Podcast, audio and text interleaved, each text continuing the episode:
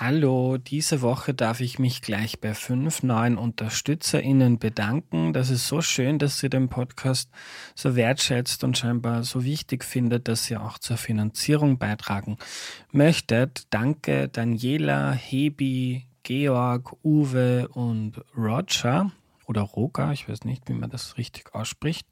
Sorry dafür. Es ist eine große Freude jedenfalls, dass ihr Teil von Erklär mir die Welt seid.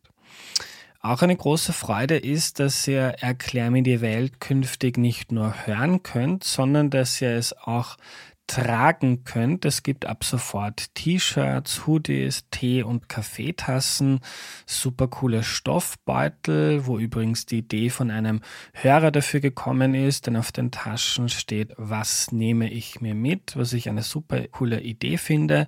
Die Person hat dann auch im Austausch ein paar Merchartikel von mir geschenkt bekommen und es gibt auch Sticker.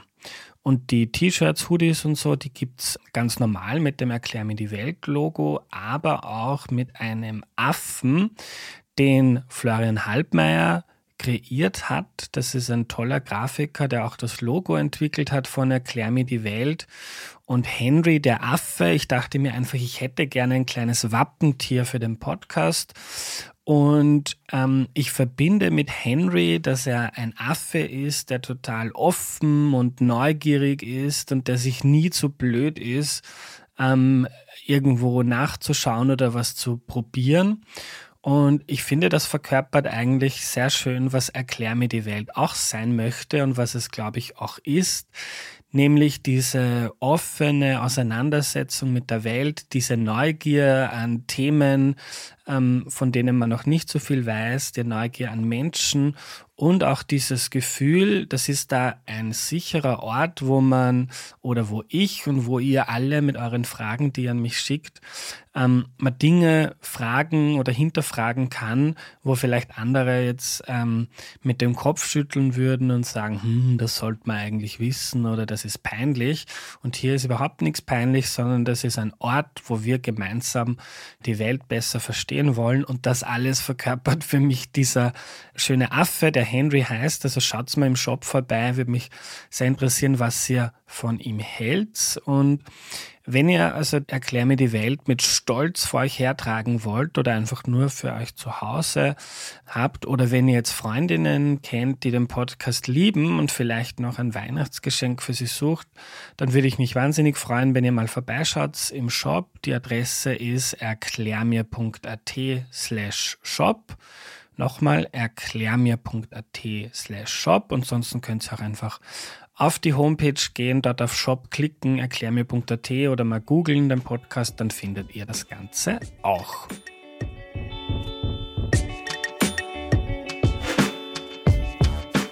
Hallo, ich bin der Andreas und das ist Erklär mir die Welt, der Podcast, mit dem du die Welt jede Woche ein bisschen besser verstehen sollst.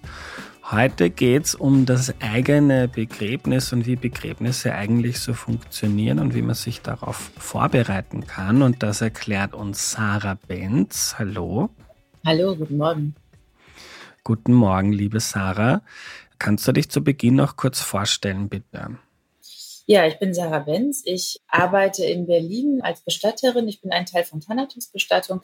Wir sind ein kleines Bestattungsunternehmen und wir wollen Menschen ermutigen, ihre Abschiedsprozesse selbstbestimmt zu gestalten. Das bedeutet, ganz viel selber mitzumachen, selber ihre Toten zu waschen, selber die in den Sarg zu legen, die Trauerfeier so zu gestalten, dass es zu den Lebenden und den Toten passt. Ähm, oft sprechen Leute bei uns auch selber oder machen selber Musik.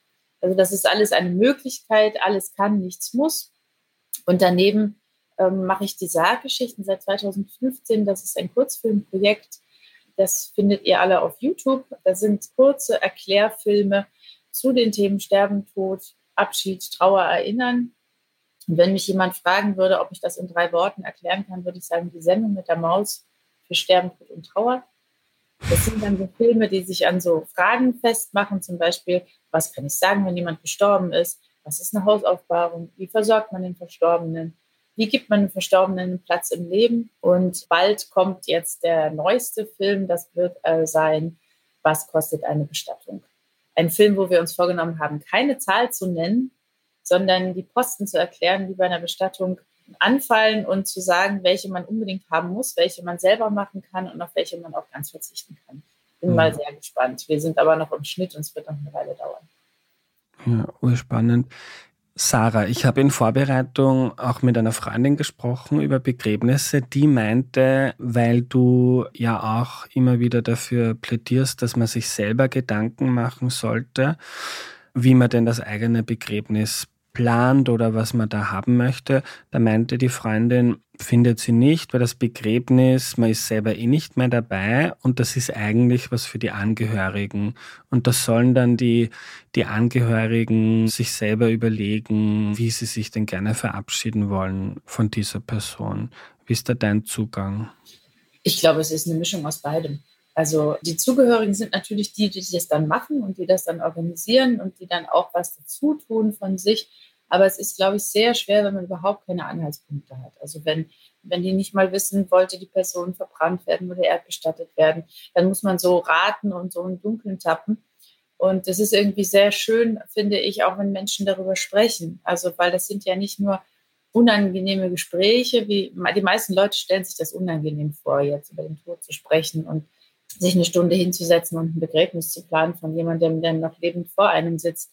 Aber das muss ja gar nicht alles auf einmal besprochen werden, sondern es können ja so ganz kleine Sachen immer mal wieder sein, so dass, dass zum Beispiel jemand sagt, ach, das Kleid, das mag ich so gern, das kannst du mir mal am Sarg anziehen. Keine Ahnung, ich würde so gerne in einem Friedwald liegen und dazu muss ich ja verbrannt werden. Also, dass man das so Stück für Stück mal so ein bisschen bespricht und da ist ja auch ganz viel Beziehung drin und Liebe drin, wenn man sich jemandem auch anvertraut. Also, ich finde es auch nicht gut, wenn man alles plant. Es gibt manchmal Menschen, die haben alles komplett durchgeplant. So die Trauerfeier, welche Rede, welche Musik, äh, was ziehen sie an, wo liegen sie? Und dann bleibt halt für die Zugehörigen überhaupt nichts mehr zum Gestalten, weil das alles schon vorgegeben ist. Und das finde ich auch ein bisschen schwierig, weil Gestalten kann so hilfreich sein, wenn man so vom Tod überrollt wird. Mhm. Also eine Mitte finde ich schön. Mhm. Also wo beide Seiten, also man selbst und auch die Angehörigen etwas beitragen können. Ich, ich glaube, dass sich viele jetzt denken, so, also ich habe mir selber jetzt gedacht, wie du gesagt hast, so, ach, dieses Kleid, das hätte ich gerne im Sarg an. Also mich gruselt's da ein bisschen. Äh, also da, aber so irgendwie sich mit seiner eigenen Endlichkeit zu beschäftigen, kann ja auch was sehr Positives sein, weil das Leben nicht unendlich lange ist und weil man mhm. nicht weiß, wie lange man noch hat und das kann ja, ja irgendwie auch aktivieren und sagen, okay, etwas in meinem Leben ist nicht so, wie ich es gerne hätte und ich habe nicht 47 Leben wahrscheinlich. Darum sollte ich vielleicht was ändern dran. Wie beginnt man, wenn man das Thema eher zur Seite geschoben hat, wie beginnt man sich konstruktiv mit dem eigenen Tod zu beschäftigen? Hast du da Tipps? Naja, offensichtlich ist ja dann irgendwann ein Bedürfnis da, auch wenn man es dann zur Seite geschoben hat, dass man dann merkt, jetzt will ich mich damit beschäftigen.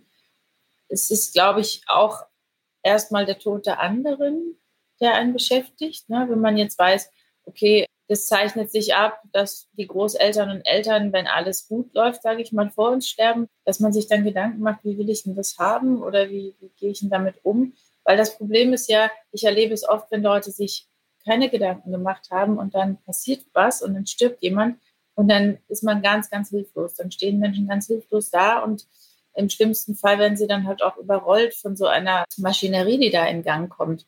Also zum Beispiel, wenn Menschen nicht wissen, dass sie ihre Toten noch zu Hause behalten können, um Abschied zu nehmen, dann rufen die einen Bestatter an, sagen Bescheid, jetzt ist der Vater gestorben und dann sagt der Bestatter, gut, dann komme ich in zwei Stunden. Und wenn man nicht weiß, dass man sagen kann, nee, das wollen wir nicht, wir wollen die noch bis morgen früh bei uns behalten, kommen Sie doch erst um zehn oder lassen Sie uns morgen nochmal telefonieren, dann sagen die Leute so ein bisschen mit Dröbbel, ah ja, okay, äh, und dann kommt er und dann ist der Vater weg. Und dann viel später hören Sie von jemandem oder lesen Sie auf meinem Twitter-Account, dass das gar nicht sein muss und sind total traurig, weil Sie sich das vorstellen, wie schön es gewesen wäre, wenn Sie das gewusst hätten und hätten sagen können, nee, wir wollen noch ein bisschen Zeit haben. Und das gilt für ganz viele Dinge. Also als ich angefangen habe mit diesem Twitter-Account und ähm, darüber geschrieben habe, was man machen kann, wie man Dinge gestalten kann, habe ich ganz viele wirklich traurige Mails und Nachrichten bekommen von Leuten, die gesagt haben, boah, du schreibst das jetzt. Damals ging das nicht. Bei uns haben die gesagt, das darf man nicht. oder ähm, der Bestatter hat gesagt, ich soll meine Mutter nicht nochmal sehen. Und das finde ich total gewaltvoll. Und ich weiß, dass da, dass da ganz viel Schmerz bei Menschen auch ist. Und mir tut es auch wirklich weh, wenn ich das lese, weil sie waren überzeugt davon, dass ihnen das verboten ist. Und das war nie so. Hm. Ist das etwas, das viele Menschen gerne haben, dass die Person dann, die Verstorbene, noch zu Hause ist, weil ich bin glücklicherweise verschont worden, dass nahe Angehörige von mir bisher gestorben sind. Also habe mich mit dem Thema noch wenig befasst. Ich finde die Vorstellung irgendwie auch ein bisschen gruselig, dass da dann der Leichnam von einer mir nahen Person da zu Hause liegt. Meinst du, du kannst es so auseinanderhalten? Ob das, also das ist tatsächlich ein Wort, was ich nie benutze. Also mhm. Leiche oder Leichnam, mhm. weil ich das so verdinglichen finde. Mhm. Und ich glaube, wenn man sich das abstrakt vorstellt, so, uh, da liegt jetzt ein toter Mensch, dann ist das natürlich was, was einen befremdet. Aber es ist ja kein fremder Mensch. Es ist, stell dir vor, ja, wenn jemand, also zum Beispiel eine Freundin von mir hat ihre Mutter lange gepflegt. Die war sehr, sehr krank und die ist dann auch zu Hause gestorben. Und das war immer noch ihre Mutter, die war nur tot. Und das war total wichtig für sie, dass wir sie nochmal gewaschen haben, schön aufs Bett gelegt haben, ihr nochmal ihre Lieblingsbluse angezogen haben.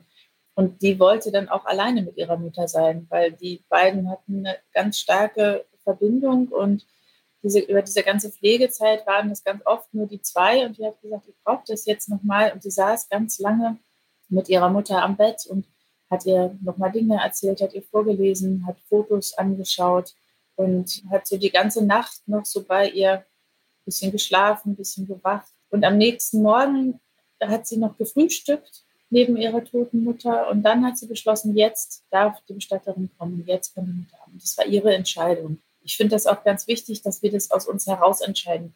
Also wenn du jetzt zum Beispiel merkst, oh, okay, jetzt diese eine Stunde noch, die war gut und jetzt merke ich, das ist mir irgendwie komisch, dann soll das auch so sein, dass jemand kommen kann und sie abholen kann. Aber du musst immer wissen, dass es deine Entscheidung ist und dass du in dich reinfühlen darfst, was sich für dich gut anfühlt. Also es gibt Fristen, ich weiß nicht genau, was in Österreich ist, es gibt von Bundesland zu Bundesland unterschiedliche Fristen, wie lange jemand zu Hause sein kann. Ähm, aber die kürzeste sind 24 Stunden. Mhm. Und irgendwie das zu wissen, dass ich selbst entscheiden kann, wann der Moment kommt, wo ich sage, jetzt gebe ich den Menschen her, das macht nochmal viel innere Freiheit. Ist das früher mehr gewesen, dass man die Person, die verstorben ist, dann noch zu Hause lässt? Weil aus, meinen, aus meiner Familie habe ich das so irgendwie mitgenommen, dass das früher eigentlich normal war und dass das heute irgendwie unüblicher geworden ist. Ist das so? Also ganz früher halt, ne, bevor es irgendwie diesen Beruf auch irgendwie industrialisierten Beruf des Bestatters gab, der dann sozusagen sehr männerdominiert war und durch Arbeitsteilung sehr effektiv sein sollte. In diesem Prozess sind uns die Toten dann auch weggenommen worden. Vorher, klar, gab es die Totenwache. Ne, da haben abwechselnd Leute immer bei der toten Person gewacht. Manchmal drei Tage, da war die ganze Familie da. Da war das etwas, wo auch mehr Menschen involviert waren. Es war ein bisschen öffentlicher. Jetzt ist es ja was sehr Privates.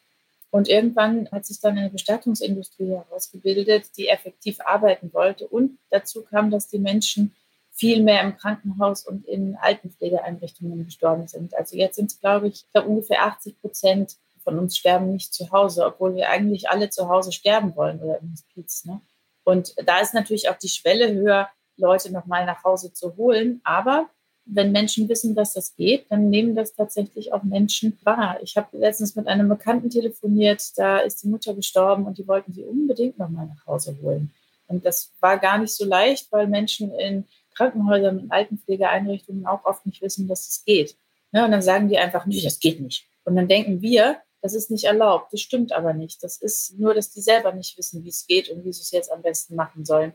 Und dann ist einem halt so ein Ne, dann sind einem so, so Abläufe plötzlich im Weg, die so eingerichtet sind, dass die Toten möglichst weit von uns weg sind. Mhm. Was passiert denn mit einem Körper einer Person, die stirbt in den ersten 24 oder 36 Stunden? Wird der dann steif oder verfärbt sich der? Wie kann ich mir das vorstellen? ich höre schon so ein bisschen Furcht aus deiner Stimme, wenn du ja. das fragst.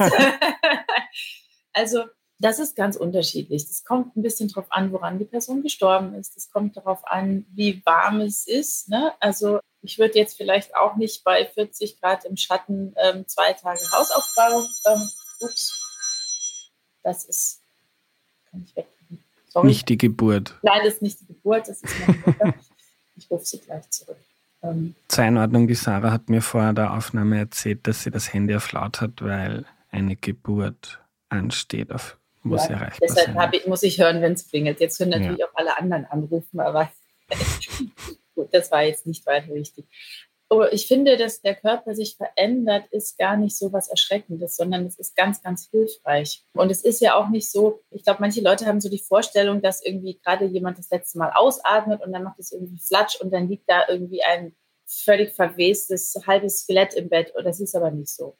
Sondern der Körper, der kann eine ganze Weile erstmal so bleiben. Es beginnt dann die Totenstarre, das stimmt, also die beginnt hier hinten im Hals und geht auf den Kiefer und wandert dann so den Körper runter. Das ist aber nichts Schlimmes, das kann man auch immer wieder ertasten und eben spüren, ah, jetzt wird der Arm ein bisschen unbeweglicher oder jetzt ist es schon am, Bein oder jetzt ist der Kopf schon schwer zu bewegen. Das kann, das kann auch hilfreich sein, um eben zu spüren, so, ja, diese Person ist nicht mehr lebendig, diese Person ist tot. Es gibt die sogenannten Totenflecken, die entstehen dadurch, dass das Blut absackt weil der Blutkreislauf nicht mehr zirkuliert. Die sind dann an der Unterseite vom Körper, da wo der Körper aufliegt. Die sind aber, also ähm, die kommen erst nach einigen Stunden im Normalfall und dann sind sie auch ganz leicht. Also das ist so zart rosa, das ist jetzt nicht sofort dunkel lila oder so. Also man kann diese Prozesse beobachten und man kann ja auch spüren, an welchem Punkt man sagt, jetzt ist mir der, dieser Körper sehr fremd geworden, jetzt kann ich ihn gut hergeben und es kann auch was Positives sein, weil es ist für Menschen oft schlimm, wenn die Toten gerade gestorben sind und sie das Gefühl haben, dass das ist noch total mein Mensch und dann kommt jemand und nimmt ihn mit. Dann kriegen wir die Toten doppelt weggenommen. Einmal durch den Tod selbst und einmal durch andere mhm. Menschen, die plötzlich das machen. Also ich finde, es ist nichts wertvoller, als diesen Moment zu haben, wo Menschen spüren, jetzt kann ich den Sargdeckel zumachen. Jetzt dürfen die kommen. Jetzt können sie sie raustragen oder so, ja. Weil das ist ja auch eine Art von freiwilligen gehen lassen. Hm. Und die Totenstarre, wenn die eintritt, das heißt, wenn ich den Verstorbenen oder die Verstorbene umziehen möchte, ist das dann etwas, was ich bald tun sollte, weil das dann schwieriger wird, oder? Also wenn jemand jetzt daheim stirbt zum Beispiel, dann wäre es ganz gut, wenn man das in den ersten Stunden macht man kann, also es ist nicht so, dass Totenstarre kann man bewegen. Das, geht, das liegt an den Muskeln. Man kann das quasi so dehnen, wenn man, also ne, wenn schon vielleicht irgendwie ein Arm ein bisschen steif ist. Man kann aber auch einfach ganz vorsichtig und behutsam anziehen. Die ist auch nicht immer gleich ausgeprägt und sie geht wieder weg. Also wenn jetzt zum mhm. Beispiel jemand stirbt und vielleicht äh, ins Leichenschauerhaus muss oder in die Gerichtsmedizin und dann kommen die wieder, dann ist die zum Beispiel auch wieder weg. Die dauert so ungefähr plus minus zwei Tage. Das hat auch wieder was zu tun mit Temperatur, Todesumständen und Zusammensetzung von körperlichen, naja, wie sagt man das, Chemikalien. Und wenn jetzt zum Beispiel jemand ganz steif ist und man merkt, so das funktioniert gar nicht, also man müsste jetzt irgendwie sehr viel da biegen, dann würde ich einfach sagen, dann lasst uns einfach warten, weil ich das irgendwie sehr invasiv finde, an so einem Körper so wahnsinnig rumzubiegen ich bin ja eher jemand, also ich, ich arbeite nicht gerne invasiv. Also das, was viele Bestattende als Standard haben in ihrer Versorgung, das, das machen wir nicht, weil wir das nicht schön finden. Mhm. Okay, aber die Person ist gestorben. Man kann sie noch einen Tag oder eineinhalb Tage oder je nach Gesetzeslage zu Hause lassen. Man mhm. kann sich verabschieden, wie auch immer man das gerne möchte. Vielleicht noch Angehörige einladen. So, ihr könnt das auch, wenn ihr das möchtet. Mhm. Und irgendwann dann kommt ein Bestatter und holt die Person ab. Genau. Also wenn sie zu Hause stirbt. Ne? Wenn, genau in den meisten Fällen, wenn die Leute zum Beispiel im Krankenhaus sterben, dann kann man sie aus dem Krankenhaus abholen, entweder direkt von der Station und nochmal nach Hause holen oder wenn man das nicht möchte, dann kommen die Leute in die Kühlung im Krankenhaus und werden von dort abgeholt. Und dann kann man aber auch nochmal eine Abschiednahme nehmen, zum Beispiel in den Räumen des Bestattungsinstituts. Also wir fahren in Berlin mit einem Vorunternehmen und da gibt es Räume, die wir mieten. Das sind Abschiedsräume und Versorgungsräume. Und da können die Leute dort nochmal hinkommen und eben zum Beispiel dort ihre Verstorbenen anziehen oder in den Sarg legen oder auch mit waschen, je nachdem, was sie gerne möchten. Und man muss sich auch nicht sofort entscheiden. Das finde ich ganz wichtig, dass so ein Prozess darf flexibel sein, der darf sich auch verändern. Und es ist auch, finde ich, ganz normal, dass Menschen erstmal ein bisschen Respekt haben und sagen, oh, ich weiß nicht, ob ich das will, ich weiß gar nicht, ob ich das kann. Mhm. Und dann kann man das einfach erspüren. Und dann sagen wir, naja, dann komm und schau und spür mal rein, was du möchtest. Und wir haben tatsächlich auch schon zum Beispiel die Situation gehabt, dass eine Tochter gesagt hat, ich schaffe es gerade nicht, meine Mutter anzuziehen, aber ich wäre sehr gern dabei. Und dann saß sie einfach auf dem Stuhl daneben und hat zugeguckt, wie wir das gemacht haben und hat uns äh, immer gesagt, wie sie es gerne hätte. Und wir haben immer gefragt, ist es so recht oder soll es so machen? Und die war dann auch dabei. Also das war für sie gut. Und ich habe auch einmal einen Mann bestattet, da hat die Frau gesagt, ach, ich habe ihn ja im Krankenhaus gesehen, ich glaube, ich muss ihn nicht nochmal sehen, das ist okay für mich. Und dann habe ich ihr gesagt, dass sie sich jederzeit umentscheiden kann. Und dann hat sie irgendwann gefragt, wie lange sie sich umentscheiden kann. Und dann habe ich ihr gesagt, na, bis wir fertig sind. Du weißt ja, wann der Termin ist. Und sie brachte Kleidung, die wir ihm anziehen sollten. Und dann hat sie gesagt, ah, ich möchte beim Anziehen nicht dabei sein, aber wenn ihr fertig seid, dann möchte ich vielleicht noch mal ganz kurz gucken. Und dann waren wir fertig und dann, dann kam sie rein und dann hat sie kurz geguckt und dann hat sie gesagt, ach, ich würde gerne doch noch mal mit ihm alleine sein. Und tatsächlich mhm. war es dann so, dass sie eine Stunde lang bei ihm war und dass das für sie ganz, ganz wichtig war und dass sie sich vorher gar nicht vorstellen konnte, dass sie diese Zeit braucht und haben möchte. Deshalb finde ich das ganz wichtig, dass die Dinge so geschmeidig sind, dass man sie auch wieder verändern kann. Und es kann auch sein, dass jemand sagt, ich will das unbedingt und dann vor der Tür steht und merkt, ich schaffe das nicht, ich kann es nicht, es gibt andere Gründe, warum ich es nicht will und dann eben wieder nach Hause geht. Also die, die Hoheit über das, was geschieht, liegt nicht bei mir, die liegt bei den zugehörigen Menschen. Hm. Und unabhängig davon, ob man das jetzt machen möchte oder nicht, wie geht es dann weiter? Ist dann die Person irgendwann quasi aus den eigenen Händen und man beginnt dann hoffentlich mit Unterstützung mit der Vorbereitung vom Begräbnis oder mit dem Trauerprozess? Oder was sind dann die nächsten Schritte? Na, der Trauerprozess, der, der läuft ja die ganze Zeit. Also ja. wenn Menschen zum Beispiel an Krankheiten oder nach langem Leiden gestorben sind, dann beginnt der auch davor. Es gibt immer die Möglichkeit, zum Beispiel nochmal Abschied zu nehmen. Also da fragt man dann auch immer, wollt ihr nochmal gucken, gibt es noch irgendwas, was offen ist? Und dann ist ja so, ähm, in Berlin gibt es sehr viele Kremierungen. Das heißt, dann gäbe es den Weg zum Krematorium und manche Leute wollen da auch mit. Es gibt auch Leute, Was heißt das? Kremieren? Heißt das Verbrennen? Oder? Ja, genau. Mhm. Das heißt, manch, für manche Menschen ist es auch wichtig, den Weg mitzugehen. Und deshalb finde ich es auch wichtig, dass wir immer wissen, wo unsere Toten sind. Also wenn Menschen zum Beispiel jetzt nicht in diesen Raum kommen oder wenn ich jemanden abgeholt habe und in die Kühlung gebracht habe, dann mache ich oft auch noch ein Foto von der Tür und schicke es den Zugehörigen und sage hier, ne, dass ihr einfach nur wisst, hinter dieser Tür, da liegt er, dass ihr den verorten könnt. Weil ich finde es ganz merkwürdig, wenn man sagt, wo ist denn jetzt dein Vater? Und dann wissen die Leute gar nicht, wo. Und, und manche brauchen das sehr, dass sie wissen, wo jetzt die Person ist. Und manche möchten den Weg einfach auch mitgehen. Entweder sie kommen dann mit zum Krematorium, wenn wir den Toten abgeben, oder das mache ich zum Beispiel, wenn ich viele Babys bestattet im letzten, im vorletzten Jahr besonders. Und die habe ich dann gefahren und dann habe ich den Eltern immer Bilder geschickt oder eine Sprachnachricht und gesagt, wir fahren jetzt los und jetzt sind wir da und hier ist, so sieht gerade der Himmel aus über dem Krematorium. Also ähm, einfach, um die so teilhaben zu lassen an, an dieser letzten Fahrt, dass sie so ein bisschen Eindruck bekommen. Und dann sind die Toten dort. Dann erfolgt die zweite Leichenschau. Das heißt, die Kremation, also die Verbrennung ist nicht sofort, wenn die Leute dort ankommen, sondern die müssen nochmal untersucht werden. Und in Berlin dauert es manchmal auch etwas, bis man die Papiere alle hat. Das heißt, da gibt es dann noch eine Zeit, wo die Menschen in der Kühlung vom Krematorium sind.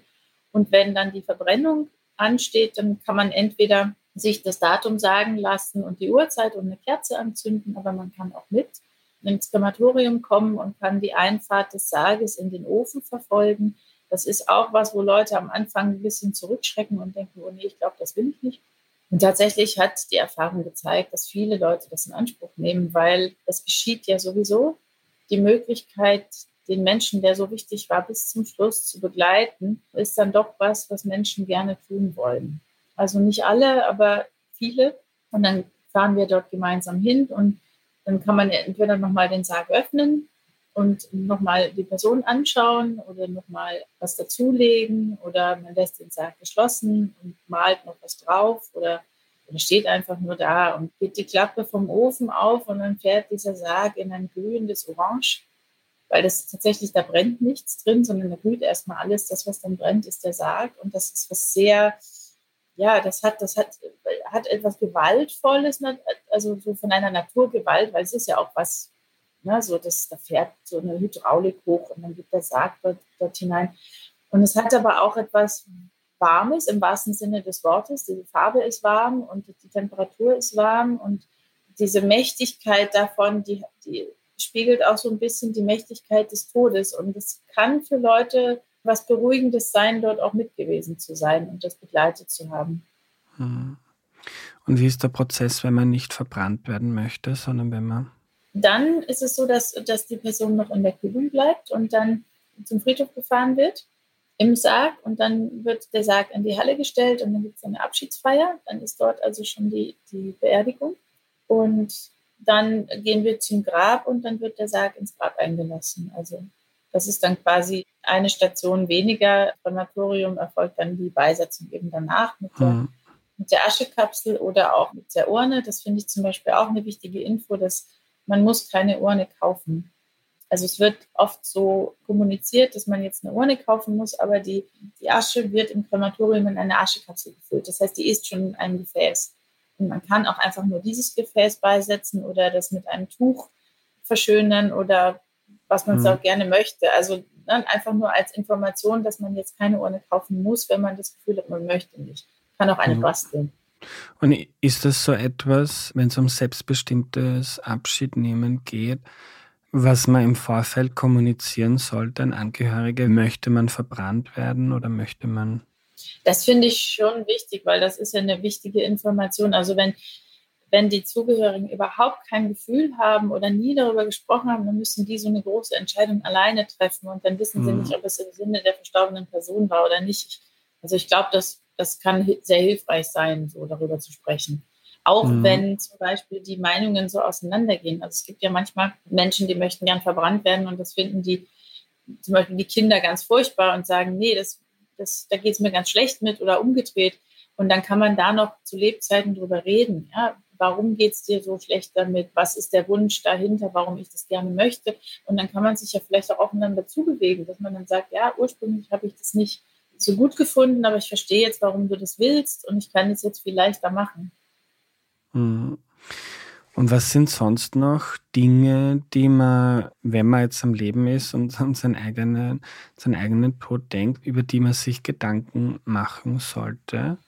Du meinst jetzt an den eigenen Tod, nicht an den Tod von dem. Genau, an den eigenen Tod. Was sind Dinge, die man klären sollte oder über die man sich Gedanken machen kann. Keine Ahnung, die Musik oder was gibt es da zum Essen oder sollen da Reden gehalten werden oder was sind, wo mhm. lohnt sich, sich Gedanken zu machen und das zu kommunizieren? Das lohnt sich über alles, wenn man das gerne, wenn einem das wichtig ist. Ne? Was mir jetzt spontan einfällt, ist tatsächlich über die Bestattungspflicht.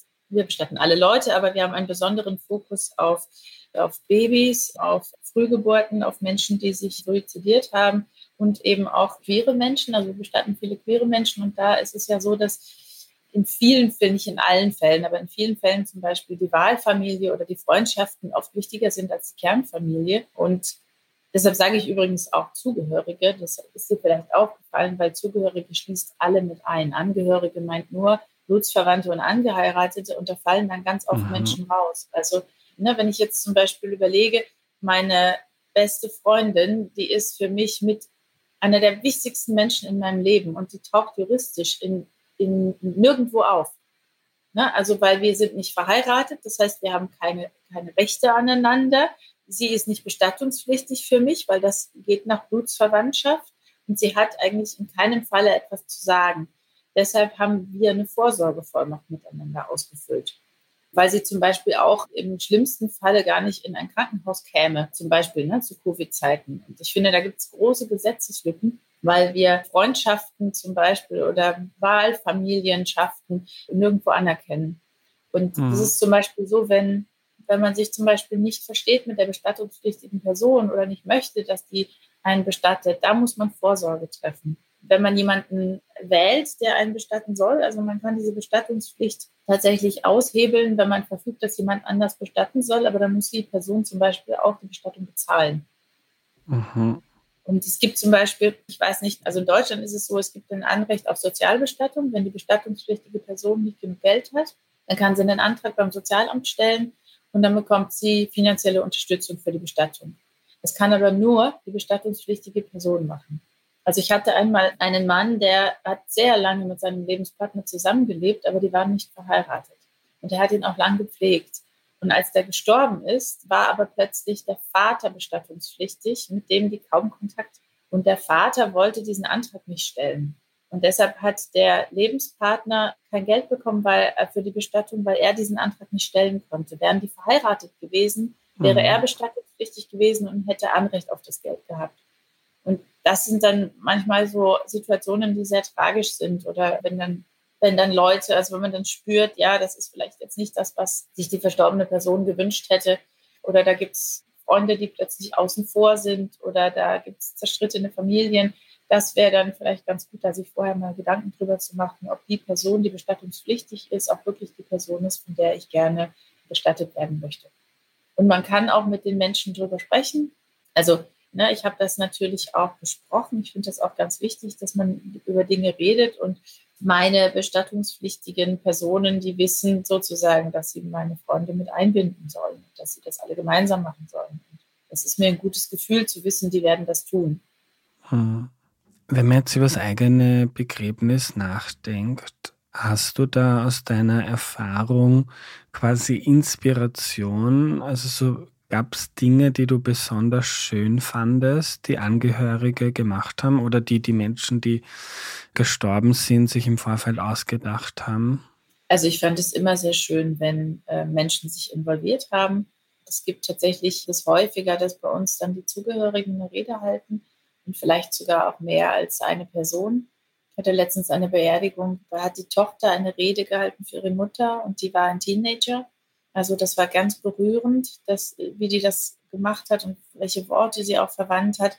Und dann gab es noch eine ältere Freundin, die eben auch noch eine Rede gehalten hat. Und da bekommt man auch so verschiedene Facetten der Person mit. Das finde ich eigentlich ganz schön. Ich finde es auch immer schön, wenn Menschen Musik machen. Manchmal gibt es ein, ein, Lieblingsgetränk, wird angestoßen oder ich habe es auch schon erlebt, dass Leute die Lieblingsschokolade gegessen haben. Es gibt manchmal auch die Möglichkeit, Geschichten und Anekdoten zu erzählen, dass man sich nochmal so erinnern kann. Ja, also alles, was quasi den Menschen einfällt, ist schön und dann werden sie manchmal unglaublich kreativ. Dann am Anfang gibt es oft das Bedürfnis, das ganz schnell über die Bühne zu kriegen und, und schnell, schnell zur Bestattung zu kommen. Wobei die Bestattung ja das aller, allerletzte ist von so einem Prozess. Also die Beerdigung ist, dann ist es vorbei. Und mhm. die Abschiednahme oder auch vielleicht die zweite Abschiednahme, das ist sozusagen auch was, was sehr wichtig ist. Und das vergessen Menschen ganz oft, wenn sie an Beerdigungen denken. Ne? Man denkt man an Trauerfeiern. Aber ich habe zum Beispiel eine Frau bestattet, die hat sich gewünscht, dass alle ihre Freunde nochmal kommen und nochmal bei ihr sitzen. Und dann haben wir sie im Sarg aufgebahrt und sie hat sich gewünscht, dass es Kaffee und Kuchen gibt. Und dann gab es Kaffee und Kuchen und ihre Lieblingsmusik hat gespielt und ihre Tochter hat kleine Kraniche gefaltet und da konnte jeder einen Wunsch draufschreiben für sie und ihr noch in den Sarg mitlegen. Und sie lag dann tatsächlich am Schluss zwischen Menschen mit Kuchen, Tellern und Kaffeetassen. Sie hatte so, die hatte so unheimlich schöne Lachfältchen an den Augen und es sah immer so aus, als als freut sie sich und als ist ihr das genau recht, so wie sie sich das wünschte, haben wir das dann gemacht. Und das war unglaublich schön und auch für die Leute, die da waren, so was unglaublich Berührendes. Und die Trauerfeier ist dann eben nochmal etwas, nachdem dann dieser Prozess beendet ist. Und der ist ganz oft so, wie die Menschen sind und wie die ähm, Beziehung ist. Ich habe sehr kleine Trauerfeiern erlebt, die ganz intim und wunderschön waren. Ich habe große erlebt, die die was Bombastisches hatten, aber auch total stimmig waren. Und das ist dann sehr spannend, weil man dann so über die Menschen nochmal was erfährt. Kommen dann Menschen plötzlich um die Ecke und sagen, hey, wir haben jetzt hier 60 Fotos ausgedruckt, die wollen wir jetzt hier durch die Kapelle spannen oder wir haben Wunderkerzen mitgebracht, die, die wollen wir am Grab anzünden. Ja, da gibt es ganz tolle Ideen. Das ist, und das ist auch mhm. das Schöne, das Schöne an diesem Beruf, dass es immer anders ist und dass also verschiedene Menschen begleiten darf. Also ich empfinde das wirklich auch als große Ehre, weil das auch ein intimer Moment ist, jemanden äh, bei so einem Abschied zu begleiten. Ich habe im Vorfeld einige Fragen von HörerInnen bekommen. Eine von Marion, die fragt, was waren bei dir die skurrilsten Bestattungswünsche? Aber vielleicht formulieren wir es um so besonders außergewöhnliche oder kreative Wünsche. Das kann ich gar nicht so sagen, weil ich weiß, es ist immer so ein bisschen so, Leute wollen immer so ganz besondere, abgefahrene Geschichten hören. Aber mhm. eigentlich sind die skurril ist überhaupt nichts. Also ich habe für eine Familie eine, ähm, aber das war überhaupt nicht skurril, das war wunderschön. Das Baby ist gestorben, von denen, da war gerade Covid und es konnte niemand reisen und die Eltern haben sich einen Abguss gewünscht von der Hand und ähm, ich habe von diesem Baby einen Handabguss gemacht und das war aufregend, weil das war das erste Mal, als ich das, dass ich das getan habe und dann habe ich das zu Hause ausgegossen und bearbeitet und, und saß also total gespannt in meiner Küche und hatte dann das Händchen von diesem Kind in der Hand. Und das war was total Bewegendes, um das dann den Eltern zu geben, die das dann auch Freunden und Verwandten zeigen konnten, die das Kind nie gesehen haben, weil sie eben nicht reisen konnten. Das war was sehr Besonderes. Oder ich hatte einmal eine Familie, die dem habe ich einen unausgeschlagenen Sarg gegeben. Das hab, wir haben immer einen, der quasi nicht ausgeschlagen ist. Was heißt das? Ähm, das heißt, da ist wirklich nur Holz. Also das ist wirklich nur das Holz, da ist keine Bettung drin. Und ich habe die gefragt, ob die Lust haben, das selber zu machen. Und das war ein, auch ein kleines Baby und die Mutter und der große kleine Bruder sozusagen haben dann diesen Sarg bemalt.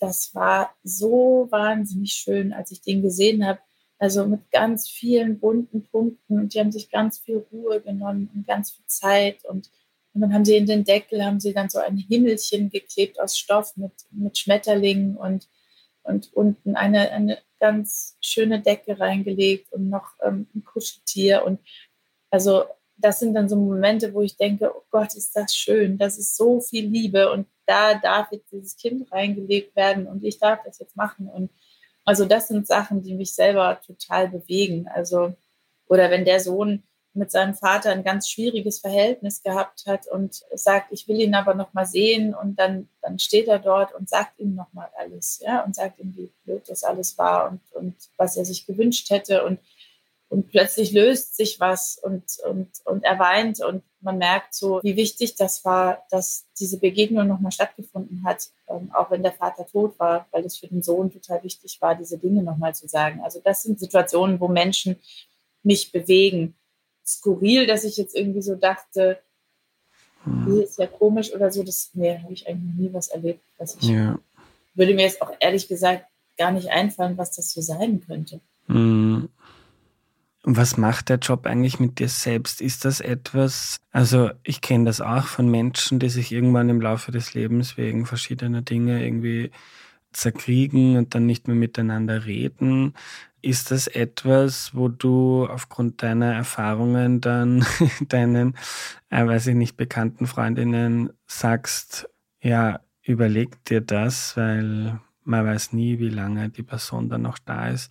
Oder bringt dich das total ins Jetzt, wenn du dich irgendwie ständig beruflich mit dem Tod beschäftigst? Oder?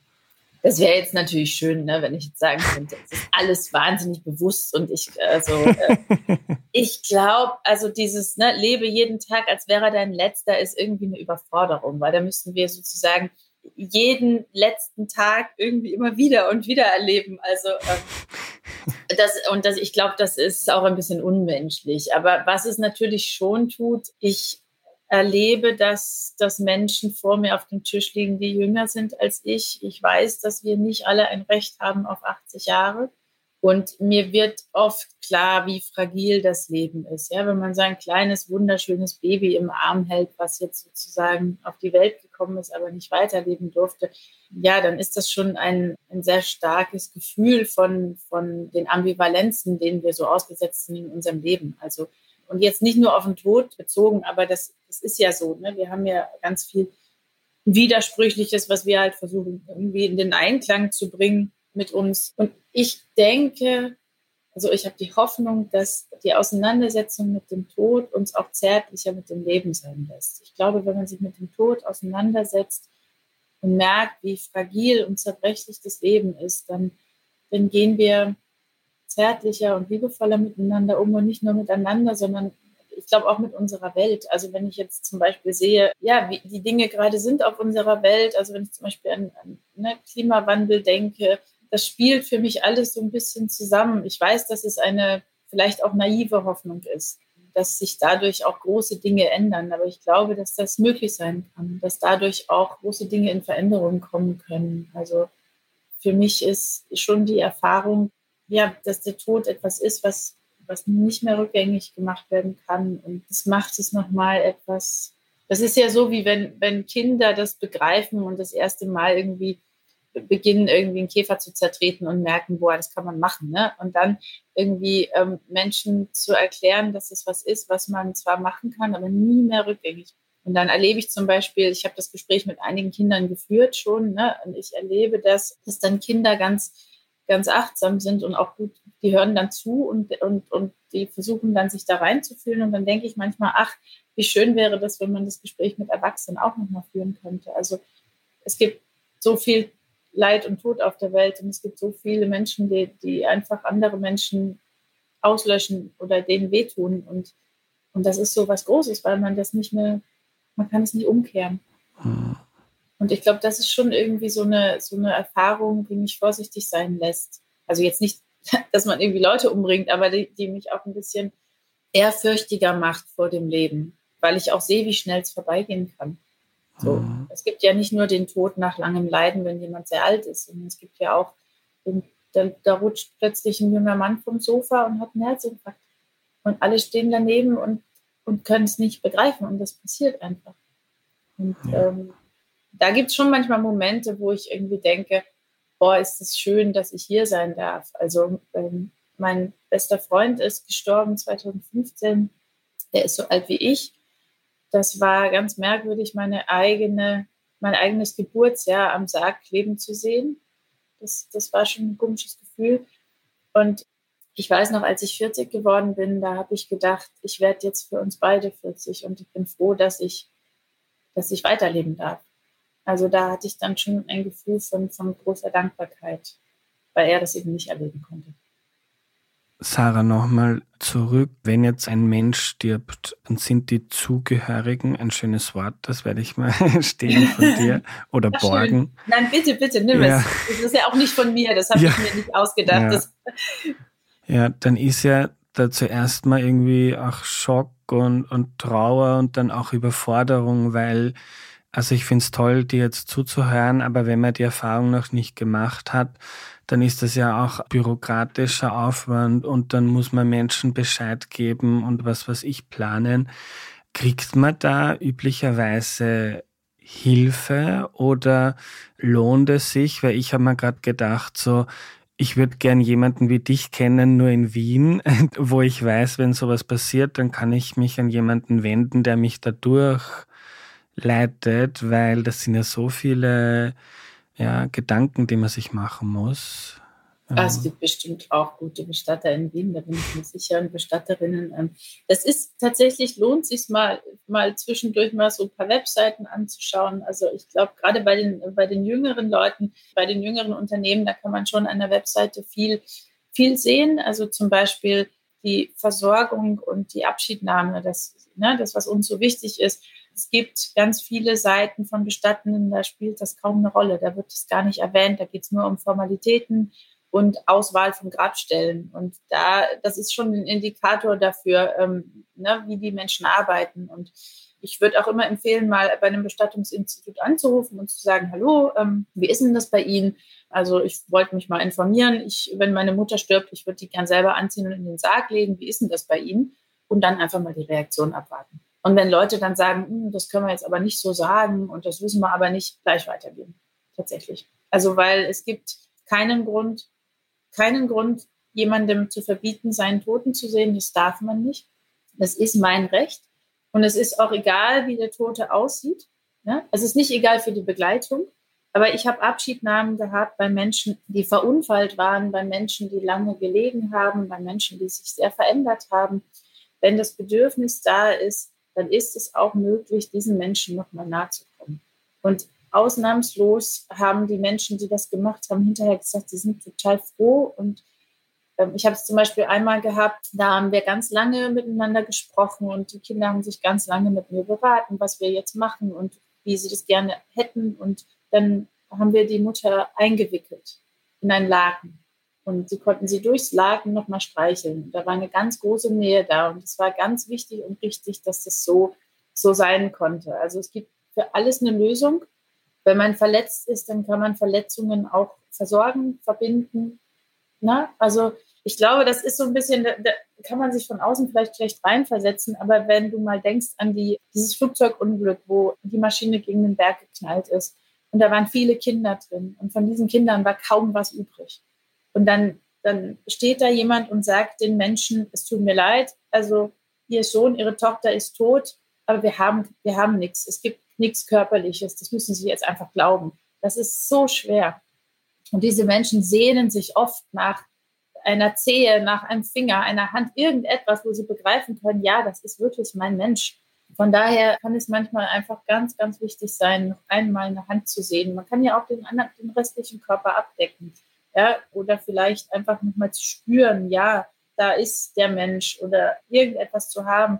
Und viele Sachen, die fühlen sich im Vorhinein viel gruseliger an, als sie dann sind. Also zum Beispiel Verfärbungen der Haut, wenn man die Leute gut vorbereitet. Das ist natürlich, na, das ist absolute Bedingung. Man muss eine gute Beziehung haben mit den Zugehörigen. Man muss sich ganz viel Zeit nehmen und Ruhe nehmen. Man muss die vorbereiten.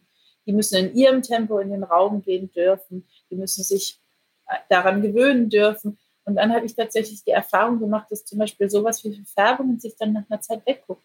Man gewöhnt sich daran. Am Anfang, klar, erschrickt man sich am Anfang. Man hat diesen Menschen vielleicht noch nie tot gesehen. Also wenn man ihn vorher nicht gesehen hat. Ne? Und wir kennen unsere Menschen alle nur lebend. Das ist natürlich ein Unterschied, die plötzlich tot zu sehen. Aber man kann sich an Dinge gewöhnen, wenn man die Zeit dazu hat, wenn man atmen kann, wenn man hin und her laufen kann. Ja, wenn da jemand ist, ich habe auch zu Menschen gesagt, du kannst dich an mir festhalten. Und dann hatte ich Menschen, die so auf mir drauf lagen, wo ich echt wirklich das ganze Gewicht auf mir hatte.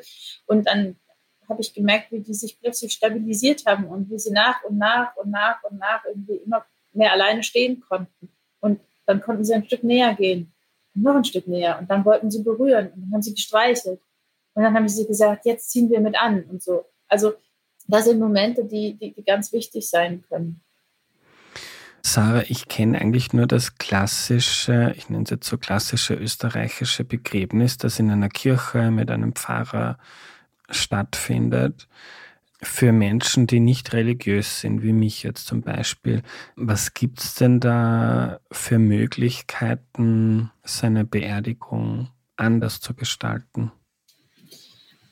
Also es ist in Berlin tatsächlich ja so, weil, weil Berlin sehr säkulär ist, dass wir wenig Bestattungen mit PfarrerInnen haben, aber das kommt vor. Und es gibt auch unglaublich tolle, muss ich ganz sagen. Ja, also ich, und man kann zum Beispiel auch TrauerrednerInnen fragen, ob die Reden halten oder man hält selber eine Rede.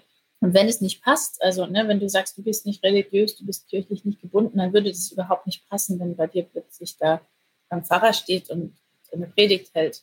Und dann würde ich auch sagen, macht es nicht, weil es passt nicht zu Andreas. Sucht euch was, was passend und stimmig ist. Ich glaube, es ist ein Missverständnis, dass nur weil die kirchlichen Rituale nicht mehr greifen, weil wir damit, also nicht wir, aber weil viele Menschen damit nicht mehr so viel anfangen können, dass wir deshalb kein Bedürfnis nach Ritualen haben. Ich glaube, das ist total wichtig dann geht es eben darum, neue zu finden. Und es kann ja auch ein Ritual sein, dass alle um den Sarg stehen und einen Lieblingskeks essen oder dass alle eine Kerze nochmal hinstellen oder jeder nochmal einen Wunsch aufschreibt. Ähm, und dann geht es eben darum zu schauen, welche Rituale passen jetzt zu diesen Leuten.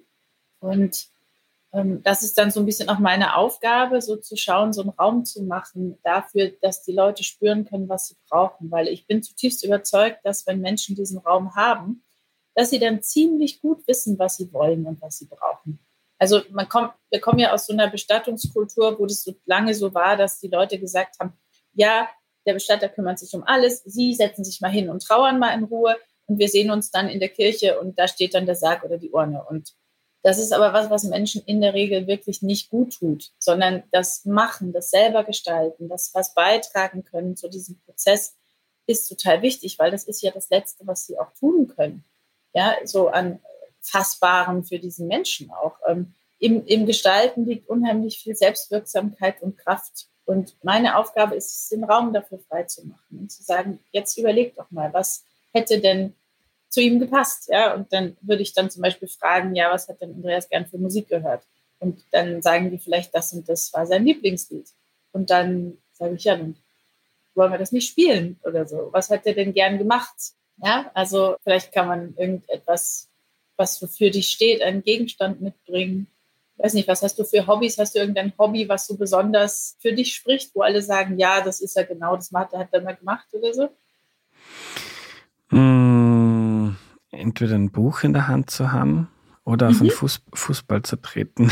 Ja, siehst du, ein Buch und ein Fußball kann man dir zum Beispiel auch gut in den Sarg mitgeben. Das, ja. äh, da, so, das wäre zum Beispiel eine schöne Sargbeigabe oder man kann den Fußball einfach auf den Sarg oben drauf tun und dann vielleicht, wenn du so gerne liest, vielleicht ein paar, ein paar Stellen, wo Leute wissen, das sind deine Lieblingsstellen von verschiedenen Büchern vorlesen. Ja, und schon wird es so persönlich und es soll, es soll ja so sein, dass Menschen, die zu deiner Beerdigung kommen, hinterher sagen, das war der Andreas, das ist genau so war er und wir haben uns so erinnert und das hat so zu ihm gepasst und nicht rausgehen und denken, von wem hat der Pfarrer gesprochen? Ich kenne den Menschen überhaupt hm. nicht. Sarah, ich finde das so schön, weil also erstens könnte ich die halbe Folge durchheulen, wenn es mich so berührt, was du oh. sagst. Und ich finde es so schön, weil für mich ist das so eine, war das so eine gruselige Vorstellung und mittlerweile finde ich es eigentlich richtig schön, drüber nachzudenken. Und oh. ja, also danke auf jeden Fall für deine tolle Arbeit und die Gedanken. Ein paar Fragen hätte ich ja, noch. Bitte. Ich finde es total schön, dass du das sagst, weil sozusagen, wenn die Menschen, die das jetzt hören, sozusagen ein bisschen diese, diese erste verkrampfende Angst so ein bisschen verlieren, dann finde ich das wunderbar. Und man muss nicht alles an einem Tag machen. Ne? Ein bisschen hier und ein bisschen mm. da. Dann, das ist schon mal ganz viel wert. Vielleicht dann nachher weitermachen, wenn man möchte, mit einem YouTube-Kanal, mit den Sarggeschichten mhm. zum Beispiel. Man kann ja nicht nur auf dem Friedhof beerdigt werden, man kann ja theoretisch, weiß ich nicht, die Asche auch jetzt auf hoher See mhm. ausstrahlen, ich weiß es nicht. Kannst du erzählen, welche Möglichkeiten es gibt, an die man vielleicht gar nicht denkt? Kann man sich im Wald bestatten lassen zum Beispiel?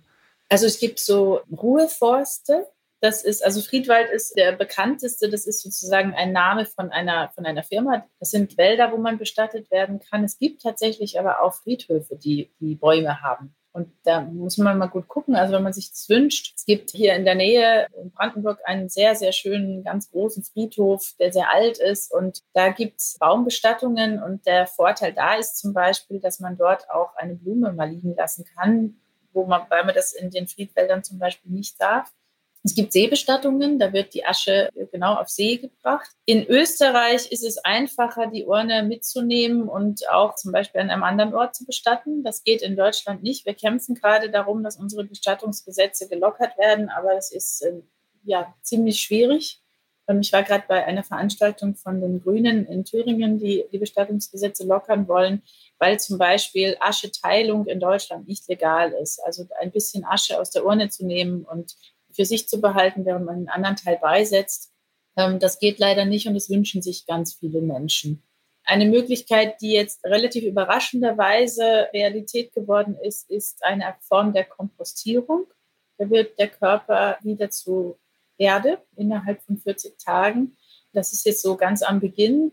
Mal sehen, wie sich das verbreitet ich finde es eigentlich ganz schön, weil dann sozusagen die Energie des Körpers wieder in, in Boden gewandelt wird, während bei einer Erdbestattung tatsächlich wir uns nur zersetzen durch die körpereigene Autolyse. Da ist von außen kommt da gar nichts mhm. dazu. Aber kurz zum Nachhaken, weil ich finde das ja. sehr interessant, weil ich habe vor kurzem auch eine Folge aufgenommen von ein paar Monaten, wo es um Boden ging, was im Boden so passiert. Mhm. Und da hat der Martin Grasberger, ein Biologe, so schön gesagt, man ist im Leben nur kurz nicht Boden. Also man besteht aus den Molekülen, Atomen, die da aus der Erde kommen, weil man isst was und daraus mhm. erneuern sich dann die Zellen. Also man besteht quasi aus dem, was man isst. Und wenn man dann stirbt, dann wird man wieder zu Boden, was ich eine tolle Vorstellung fand, auch um so irgendwie eine Verbindung zum Leben mhm. oder der Erde neben uns zu haben. Aber also es ist dann so, wenn man im Sarg drinnen ist, man zersetzt sich, aber Also man kommt dann gar nicht mit der Erde in Kontakt oder wie? Na, irgendwann das? schon. Ne? Also irgendwann ja. ist ja der Sarg ja auch porös und zersetzt sich. Mhm. Das liegt allerdings auch sehr am Boden. Also in trockenen Böden dauert es natürlich auch länger. Und wenn es zu feucht ist, dann können Leute auch mumifizieren. Der körperliche Verwesungsprozess, der beginnt durch unsere eigenen Bakterien, die wir ja schon im Körper haben. Also es ist eigentlich, ist das biologisch was Faszinierendes. Wir können uns selber auflösen. Das ist eigentlich total cool. Wir brauchen nichts von außen. Wir können uns aus uns selber heraus über die Zeit auflösen. So, wenn das nicht so wäre, hätten wir ein Problem. Ja, dann würden hier überall irgendwie äh, Leute rumliegen. ähm, aber bei der Kompostierung, es gibt zwei verschiedene Arten von Kompostierung. Es gibt die quasi, wo man in so einem Kokon mit Hitze und Rindenmulch und Heu zugedeckt wird und dadurch werden die Prozesse angeschoben und dann gibt es tatsächlich noch eine Kompostierung, die es in den USA erlaubt, die passiert im Boden. Die finde ich persönlich sehr schön. Da gibt es, muss man mal ein bisschen googeln, da gibt es einen Film von einer Frau, die heißt Kate Oberlin. Das, ähm, mhm. das ist von einer Zeitung, von Esquire ist das, glaube ich. Das ist ein sechsminütiger Film von einer Familie, die eine wunderschöne Hausaufbauung von der verstorbenen Mutter macht und die dann gemeinsam zu so einer Kompostierungsstelle fahren und dann wird sie bestattet, aber eben nicht so tief. Der Sarg ist ja immer so in 1,80, sondern nur so, ja, ich glaube, 60, 70 Zentimeter wird sie bestattet. Und dann kommt erstmal Heu auf sie drauf, dann Rindenmulch, dann Erde und die schmücken das alles mit Blumen und singen die ganze Zeit dabei. Also es ist eine ganz berührende Familie, die das macht. Und das ist dann auch eingezäunt, gezäunt, damit nicht Tiere kommen und sie wieder ausgraben. Aber in der Höhe sozusagen gibt es Mikroorganismen, gibt es Kleinstlebewesen, die dann auch den Körper, naja, aufessen auch ne, die sich davon ernähren und dann geht die Energie des Körpers wieder in die Energie des Naturkreislaufs zurück. Das ist ein bisschen anderer Prozess, als wenn man im Sarg bestattet wird. Natürlich irgendwann löst sich der Sarg auf, löst sich alles auf und dann sind wir wieder Erde. Aber ich glaube, energetisch ist es ein anderer Prozess. Mhm. Noch ein paar Fragen von HörerInnen. Die Raffaela fragt, kann man die Asche am eigenen Grundstück verstreuen? Äh, in Deutschland nicht. Ich weiß nicht, wie es in Österreich ist. Ich weiß, in euren Bestattungsgesetzen steht drin, äh, es muss ein Ort sein, ein pietätvoller Ort oder so. Mhm. Und dann kann man beisetzen, ob man verstreuen kann, weiß ich nicht. Ich könnte es mir fast vorstellen, weil alle, fast alle Länder äh, um uns herum haben liberalere Bestattungsgesetze als Deutschland. Mhm. Eine Frage von Victoria. Beim Begräbnis ist mir schon einige Zeit tot. Beginnt da der Verwesungsprozess nicht schon viel vorher und riecht man das nicht beim Sarg? Meistens nicht. Also das ist tatsächlich, wenn der Körper gut gekühlt ist. Ich habe es schon erlebt, dass sich ein Körper drei Wochen wirklich gut gehalten hat. Manchmal kann es vorkommen, dass, dass es nicht so ist. Aber der Sarg hat ja einen Deckel, der oben drauf ist und man kann gegen Gerüche auch einiges machen. Also da kann man Sachen sprühen, Palisantoholz verbrennen oder sowas. Also da, da gibt es Möglichkeiten. Da brauchen ja. sie sich keine Sorgen zu machen. Kannst du jetzt zum Ende nochmal zusammenfassen, wir haben eh schon viel drüber geredet, aber wie man jetzt den Angehörigen die eigene Bestattung so einfach wie möglich macht, weil man einfach schon viel vorher drüber geredet hat und die sich nicht quasi aus den Fingern sagen müssen. Ach, ich glaube, wenn man gut miteinander im Gespräch ist, ja, mit den Menschen, die, wo man weiß, die werden das irgendwann mal machen, äh, müssen vielleicht ja auch, ne, weil Bestattungspflicht äh, ist was, da kommt man nur sehr, sehr schwer raus.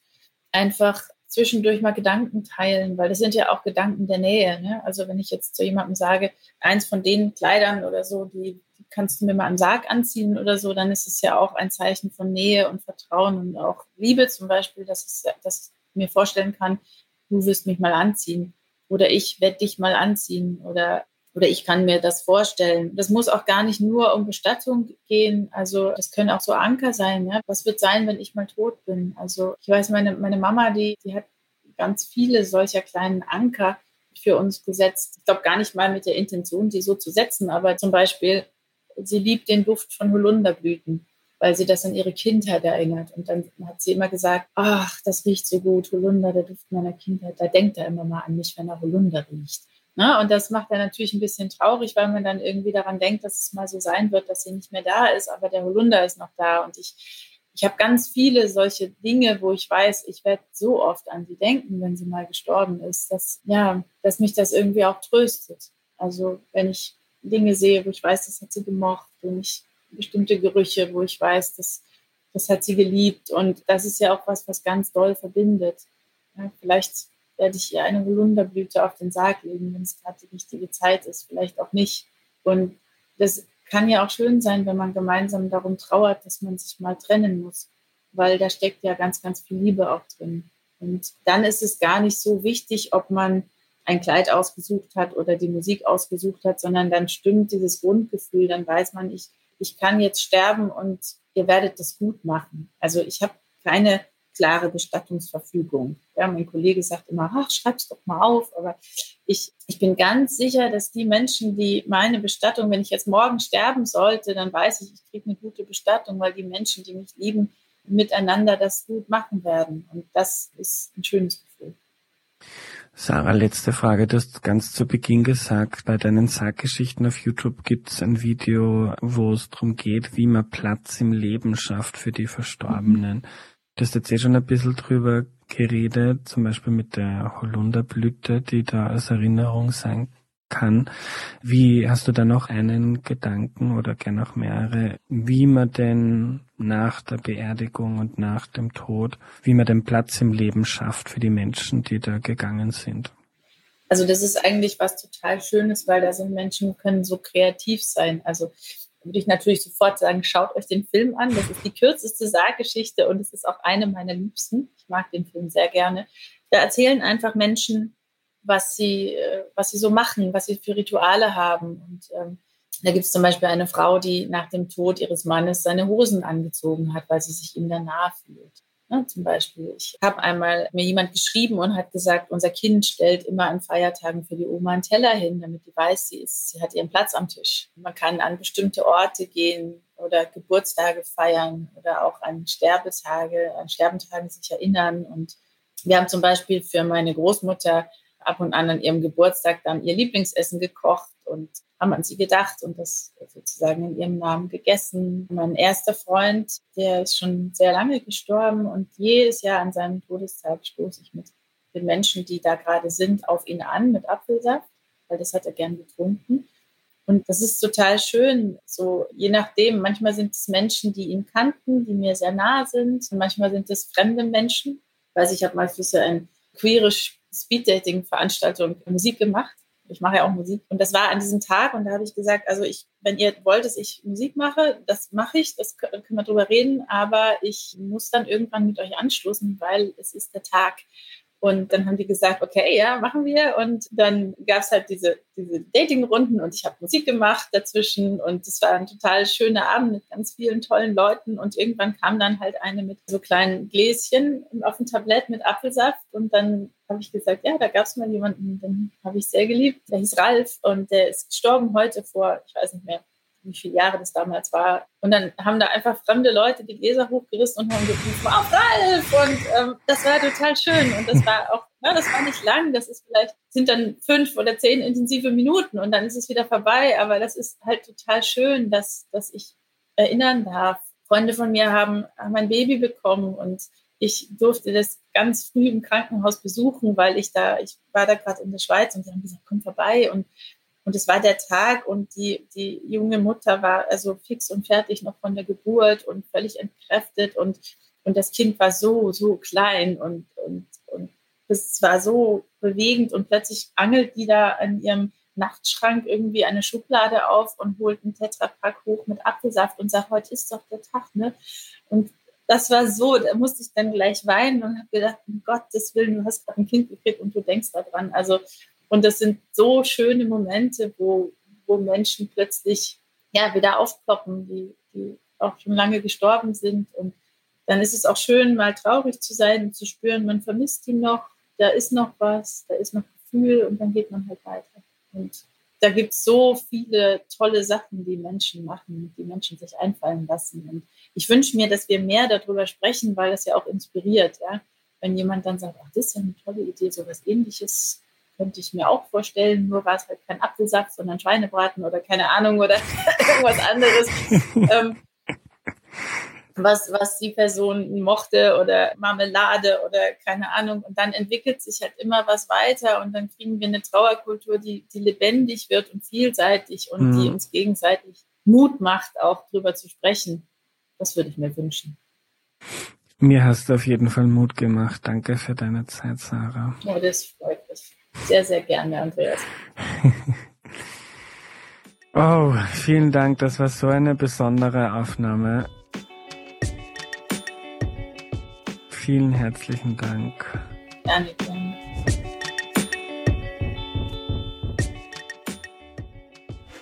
Was nehme ich mir mit? Für mich war das eine wahnsinnig berührende Aufnahme und sie gehört jetzt schon zu den Highlights für mich von Erklär mir die Welt.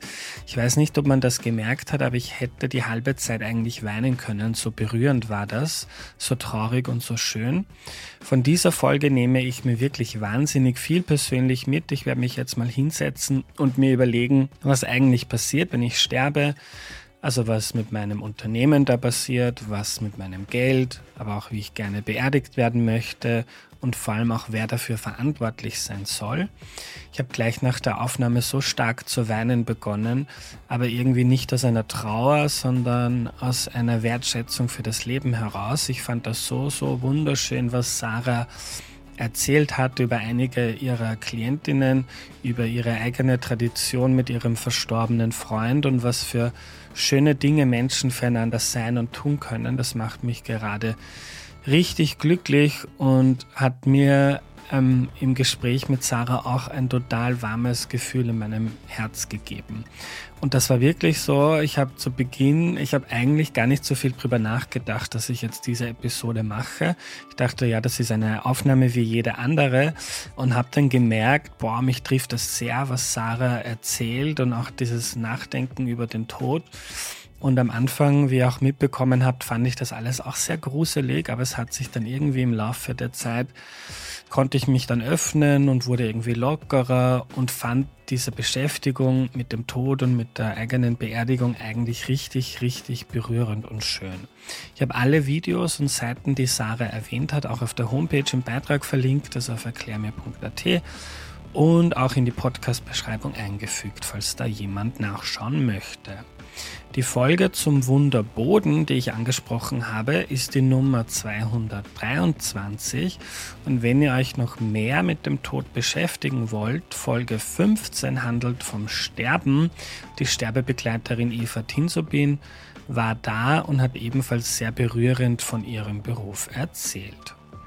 Wenn ihr Erklär mir die Welt wichtig findet, dann unterstützt das Projekt bitte mit einem kleinen finanziellen Beitrag auf www.erklärmir.at und dann auf Unterstützen klicken. Nochmal der Hinweis, es gibt jetzt einen eigenen Erklär mir die Welt Shop mit Merchandising. Ihr könnt dort T-Shirts, Hoodies, Tassen, Stoffbeutel und Sticker kaufen. Die Adresse dafür ist erklärmir.at slash shop. Das war's für heute. Danke an Valentina Pfattner für die Mitarbeit. Danke an Missing Link für die Vermarktung und ein herzliches Dankeschön an Audio Funnel für den Schnitt. Am Dienstag kommt ein Deep Dive mit dem Virologen Florian Krammer. Darauf freue ich mich auch schon sehr. Bis dahin eine gute Zeit, euer Andreas.